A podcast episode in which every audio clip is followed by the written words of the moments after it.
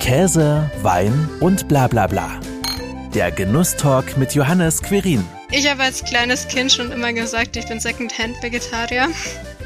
Das heißt, ich gebe das Gemüse dem Schwein und esse dann die Wurst. Heute geht es um die Wurst. Das traditionelle Metzgerhandwerk steht immer wieder im Kreuzfeuer der Kritik. Unter anderem darüber möchte ich mich mit Julia Böbel unterhalten. Die fränkische Jungmetzgerin erzählt uns, was für sie Handwerk bedeutet, wie es ist, im Familienbetrieb zu arbeiten und was sie über Tierwohl, Veganismus und Fleischskandale denkt. Grüß dich, Julia. Schön, dich dabei zu haben.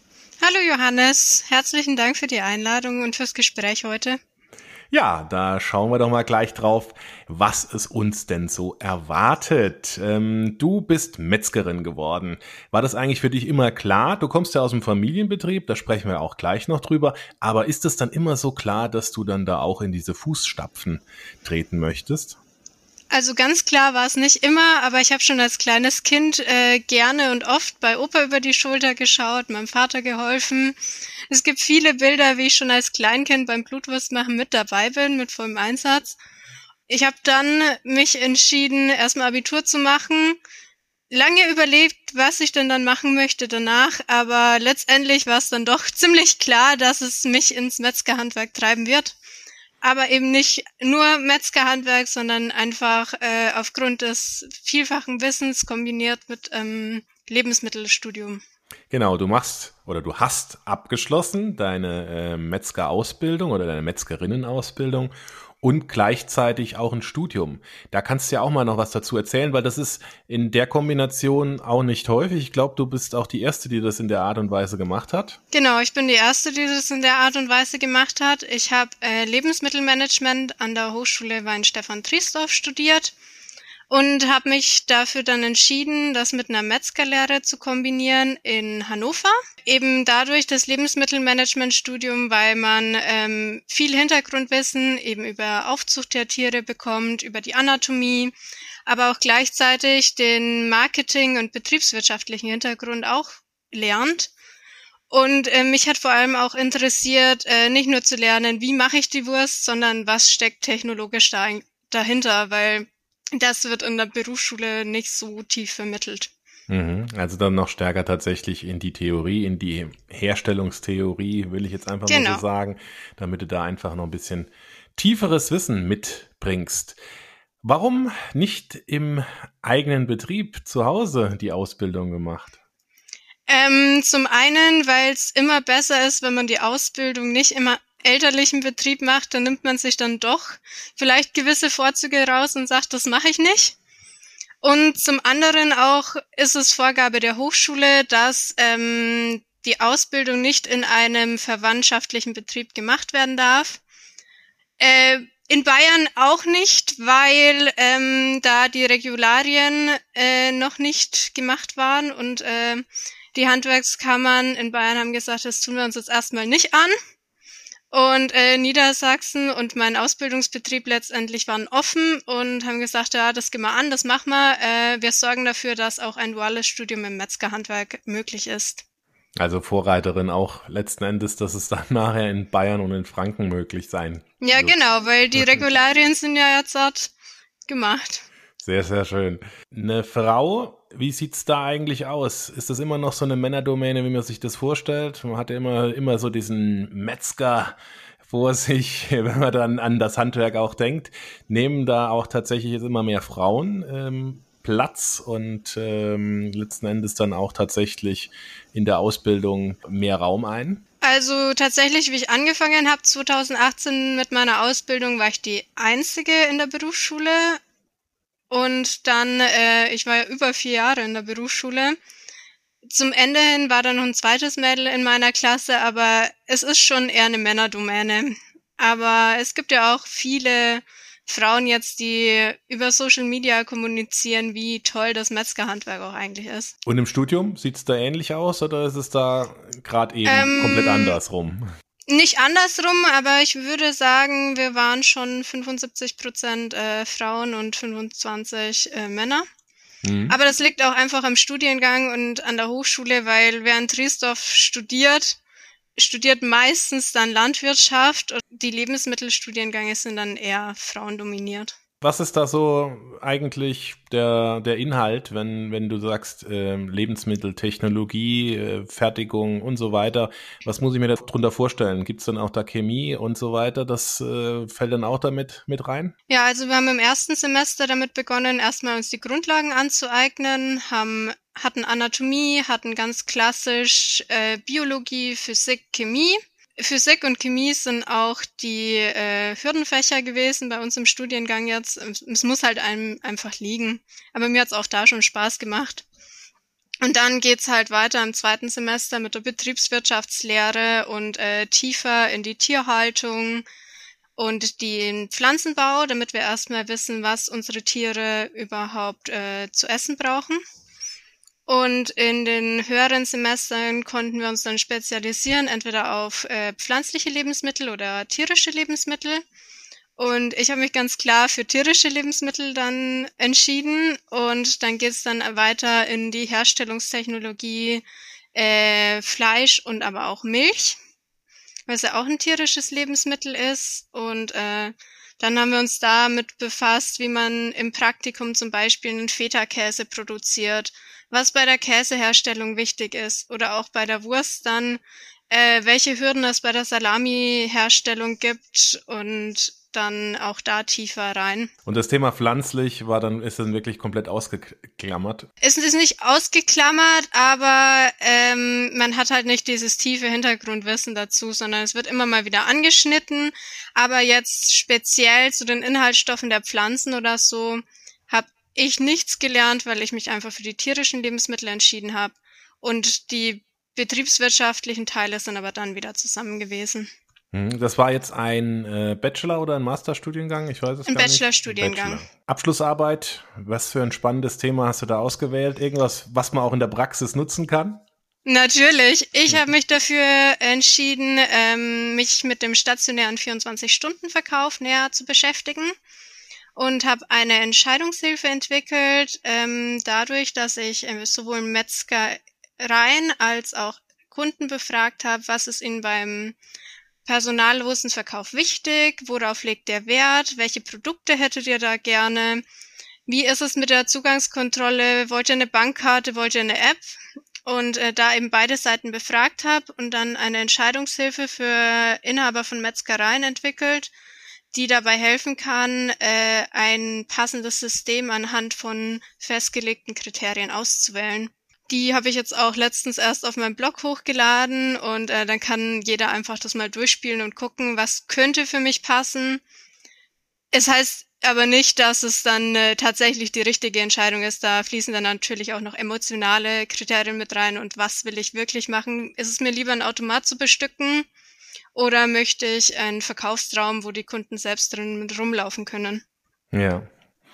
Darum bin ich mal gespannt. Ich werde es mir einmal anschauen, was, was du da alles äh, im Endeffekt ja, erforscht. Klingt vielleicht so hochtrabend, aber letzten Endes ist ja eine Befragung nichts anderes, zuerst mal zu sehen, was tatsächlich äh, so die, wohin die Meinungen gehen, wohin die Tendenzen gehen, sowohl von Kundenseite als auch von Anbieterseite. Ne? Und dann von daher immer ganz spannend, was dabei so rauskommt. Ihr selbst habt auch so etwas in irgendeiner Art und Weise, Automat oder 24 Stunden zugänglich, irgendeinen Raum?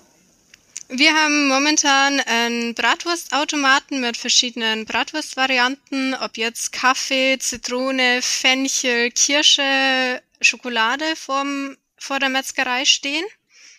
Aber wir sind jetzt auch dran zu überlegen, ein weiteres 24-Stunden-Konzept einzuführen eben dadurch kam ich auch auf die Idee, meine Bachelorarbeit über genau das Thema zu schreiben, weil es ist ja erstmal wichtig, dass man einen Überblick hat, was gibt es denn alles.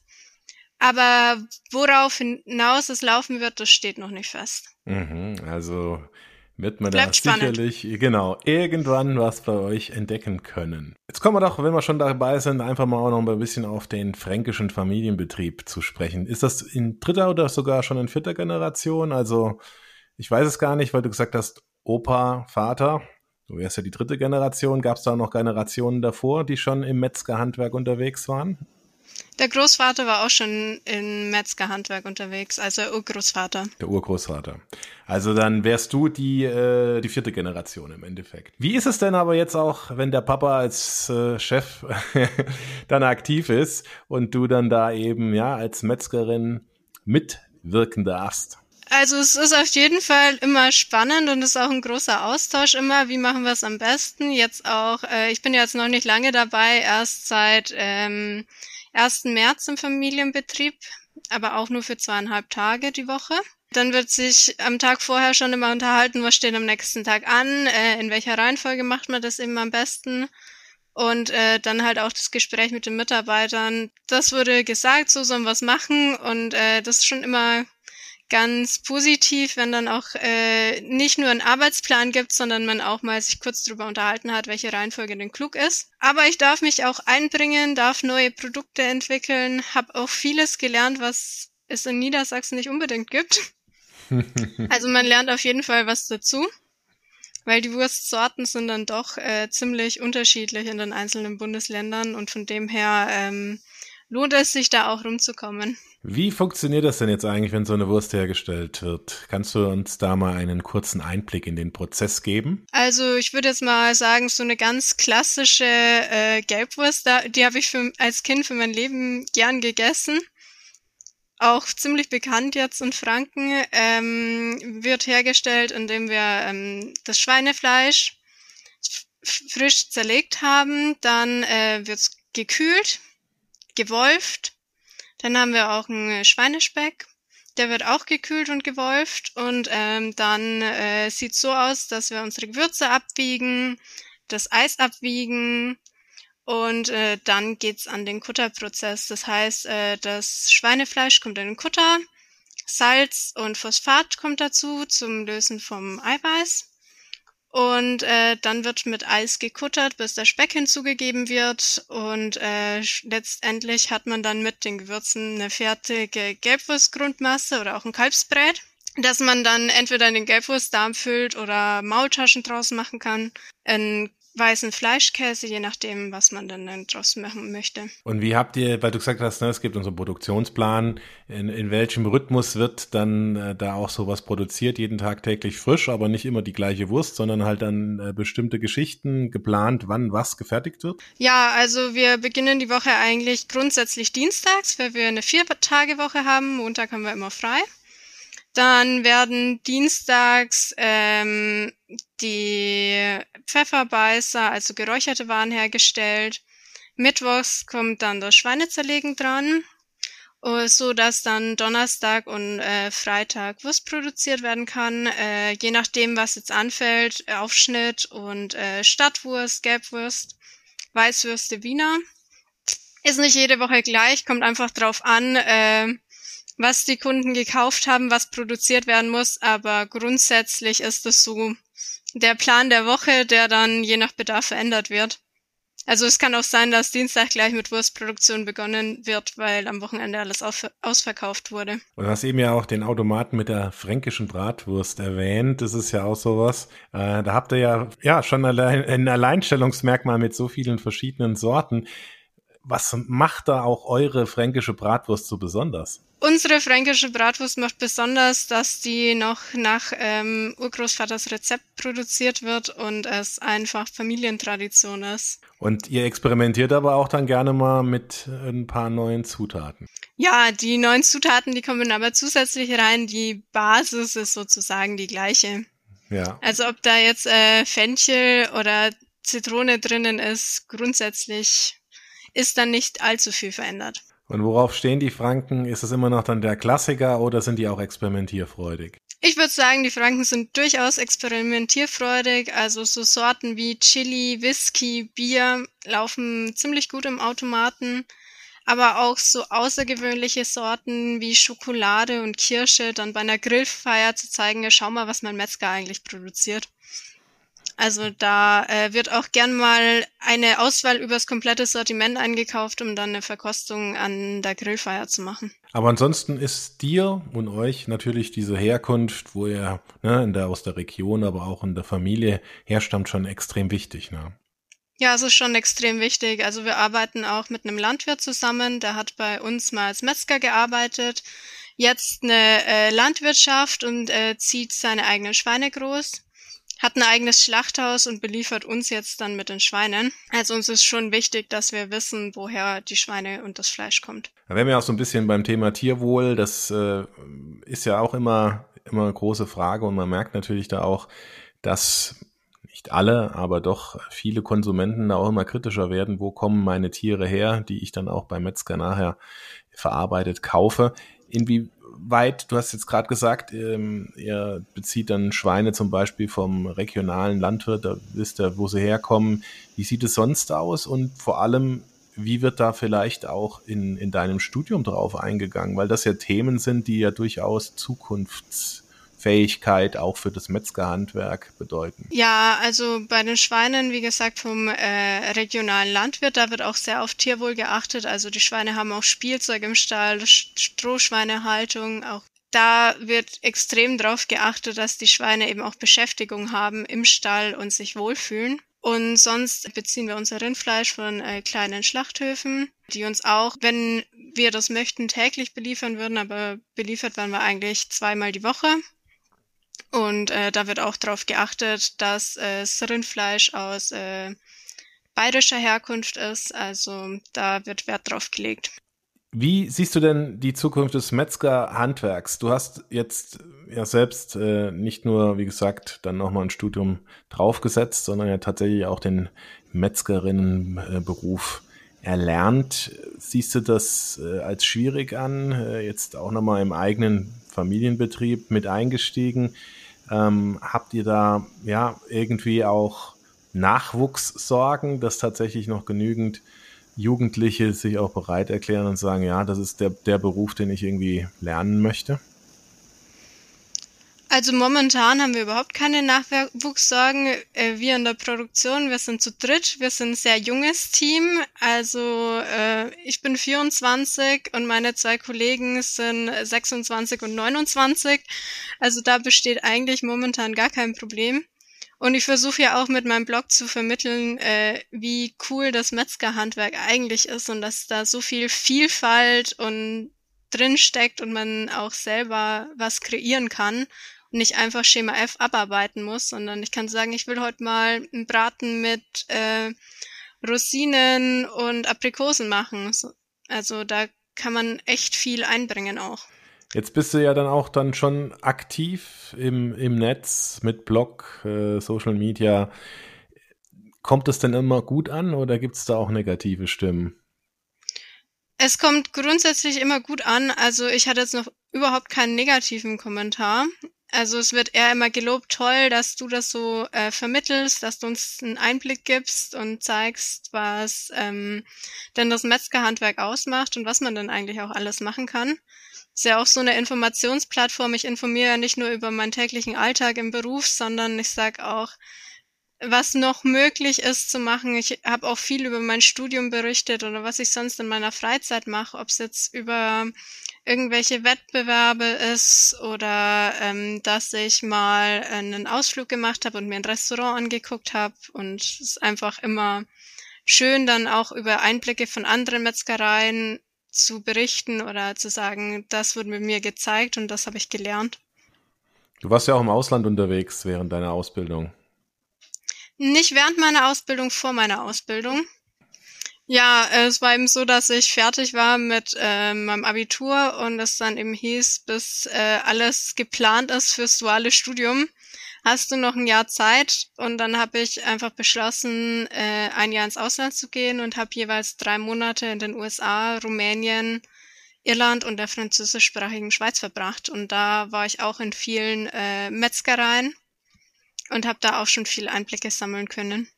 Und sicherlich verschiedene Wurstrezepte mitgebracht. ja, unter anderem äh, wohl das bekannteste, den Irish Black Pudding. Äh, da war ich eben auch in einem Betrieb, die ziemlich bekannt dafür waren und äh, die haben mir dann auch näher gebracht, wie man das produziert. Und das ist auf jeden Fall anders als unsere fränkische Blutwurst. Aber auch in der französischsprachigen Schweiz habe ich gesehen, wie man die französische Boudin, also auch eine Blutwurst produziert. Also es ist wieder komplett anders.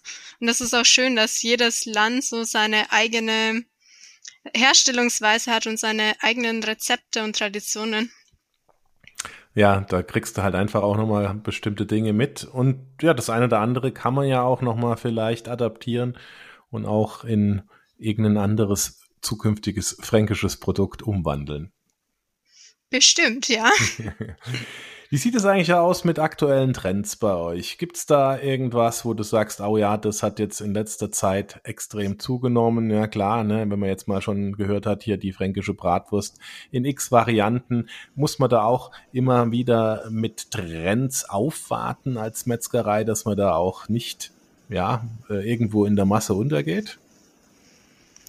Also ich würde mal ganz klar behaupten, dass unser Trend diese verschiedenen Bratwurstsorten sind. Ähm, klar, wir haben die anderen äh, Produkte auch vorrätig und wenn äh, jetzt jemand ein Terrace Major bestellt, haben wir das auch da. Aber äh, ganz klar, die Kunden kommen und fragen freitags, weil wir immer Freitag die frischen Bratwurstsorten in der Theke dann noch haben, ja, was habt ihr denn heute Neues? Und äh, bei uns ist halt neu oder der Trend, dass immer wieder zusätzliche Sorten bekommen. Und ich habe erst vor zwei Wochen Samstag äh, Zitrone entwickelt und äh, hatte da auch ganz viel Spaß dran, weil ich schon lange gefragt habe, warum haben wir eigentlich keine Zitronenbratwurst? Und äh, ja, jetzt gibt's die auch. Aber habt ihr ja eure Kunden schon gut erzogen, wenn sie immer schon ganz neugierig sind, ob es wieder eine neue Sorte gibt, die man dann auch ausprobieren kann. Ja. Vegetarisch. Ähm, gibt es da eigentlich auch was in der Metzgerei? Also bei uns in der Metzgerei gibt's nichts Vegetarisches, weil wir eine Metzgerei sind und uns eben auf Fleisch und Wurst spezialisiert haben. Aber es gibt sicher viele andere Läden, wo auch ein Vegetarier ähm, seine Zutaten findet, um sich was Schönes zu kochen. Und es ist ja auch so, wenn ich jetzt äh, in ein rein vegetarisches Restaurant gehen würde und nach einem Steak fragen würde, das würde mir höchstwahrscheinlich auch nicht serviert werden. Also es gibt für jede ähm, Ernährungsrichtung eine Einkaufsstätte, wo dann auch gefunden werden kann, was man einkaufen möchte. Ja, also auf diesen Trend setzt ihr bewusst nicht, weil es durchaus ja auch Metzgereien gibt, die dann in irgendeiner Art und Weise ne, eine vegetarische Bratwurst oder ähnliches dann vielleicht auch oder was anderes entwickeln und auch in ihrem Sortiment haben. Nee, wir setzen bewusst nicht auf den Trend, weil man eben auch seine Produktvielfalt äh, managen muss und äh, wenn man zusätzlich noch was Vegetarisches hat, möchte man das ja auch immer frisch da haben und äh, wir möchten uns lieber dann auf äh, Fleisch und Wurst spezialisieren und da einfach noch mehr Vielfalt bieten, statt äh, noch eine Schiene aufzumachen, für die äh, wir einfach so nicht konzipiert sind. Wir haben eine sehr kleine Produktion und das als unterzubringen ähm, passt einfach nicht rein. Und äh, man geht ja auch in die Metzgerei, um Fleisch und Wurst kaufen. Im Normalfall schon, ja. Ja. ähm, wie sieht's denn aber privat bei dir aus? Probierst du da auch mal durchaus was Fleischloses? Ja, also ich habe äh, eine Freundin, die ist Vegetarierin und ähm, mit der war ich ab und an schon im vegetarischen Restaurant und ähm, da wird dann auch äh, alles durchprobiert, weil man muss ja auch offen sein für die anderen äh, Ernährungsrichtungen und da dann auch einfach mal probieren, was es gibt. Und es gibt sicher viele gute vegetarische Gerichte, aber es wäre jetzt nicht meine Lebensphilosophie, auf vegetarisch zu setzen, sondern ich habe als kleines Kind schon immer gesagt, ich bin Second-Hand-Vegetarier. Das heißt, ich gebe das Gemüse dem Schwein und esse dann die Wurst. Also das ist eher meine Richtung. Nicht also, umsonst heißt ja mein Motto auch Fleisch ist live. ja, und nicht umsonst betreibt eure Familie auch noch ein Bratwursthotel. ja. Da geht's auch um die Bratwurst und da gibt's ja wahrscheinlich auch nichts Vegetarisches. Nein. also auf der Karte findet man auch äh, Gerichte rund um die Bratwurst, ob es jetzt Bratwurstsalat, Bratwurstschnitzel, Brat, Bratwurst, ähm, Schaschlik, äh, Sauerbratwurst oder was auch immer ist. Es geht definitiv um die Bratwurst, weil ich finde es immer schade. Ich war jetzt mit meinen Eltern schon in einigen Themenhotels, wenn man dann ins Hotel geht und äh, sich fragt, was ist denn eigentlich das Thema? Und bei uns würde ich behaupten, erkennt man das. Auch auf dem Zimmer? Auch auf dem Zimmer. Es gibt Zimmer mit einer Bratwursttapete, das heißt, äh, die Bratwurst oder Bratwurst äh, Dosen sind stilisiert an der Wand als eine Art Pop-Art Tapete und äh, da ist wirklich überall Bratwurst zu finden. Wir haben auch eine Bratwurst-Gewürzseife. Die Bratwurst hängt als Betthupferl von der Decke. Also das Thema wird klar. Also voll auf Bratwurst eingestellt, kann man das sagen. Ja. Also es erwartet dann den Gast tatsächlich Bratwurst, Bratwurst, Bratwurst und nochmal Bratwurst. Zum Frühstück sicherlich auch. Ja, natürlich. Also wir haben äh, eine Bratwurst Salami, wir haben einen Bratwurst Schinken, wir haben einen äh, Bratwurst Frischkäse, einen Bratwurst Käse von einer ähm, Hofkäserei machen lassen aus dem Allgäu. Also unser Bäcker macht Bratwurst Gewürzstangen.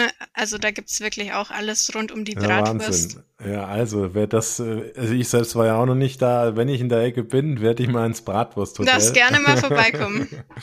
Klingt auf jeden Fall extrem unterhaltsam und spannend, wenn man sich das dann auch mal anschaut und erlebt. Ja, Dankeschön, liebe Julia, für deine Offenheit und für das, was du uns jetzt hier alles über die Wurst und über euren Familienbetrieb erzählt hast. Man merkt, wenn du da so schilderst, dass du da auch wirklich lebst, wenn es um die Wurst geht, ja, was du auch erzählst. Und dafür herzlichen Dank. Dankeschön. Hat mich gefreut, da heute dabei zu sein. Das war Käse, Wein und bla bla bla. Der Genusstalk mit Johannes Quirin. Dir hat dieses Gespräch gefallen? Dann abonniere den Podcast, um keine neue Folge zu verpassen. Bis zum nächsten Mal.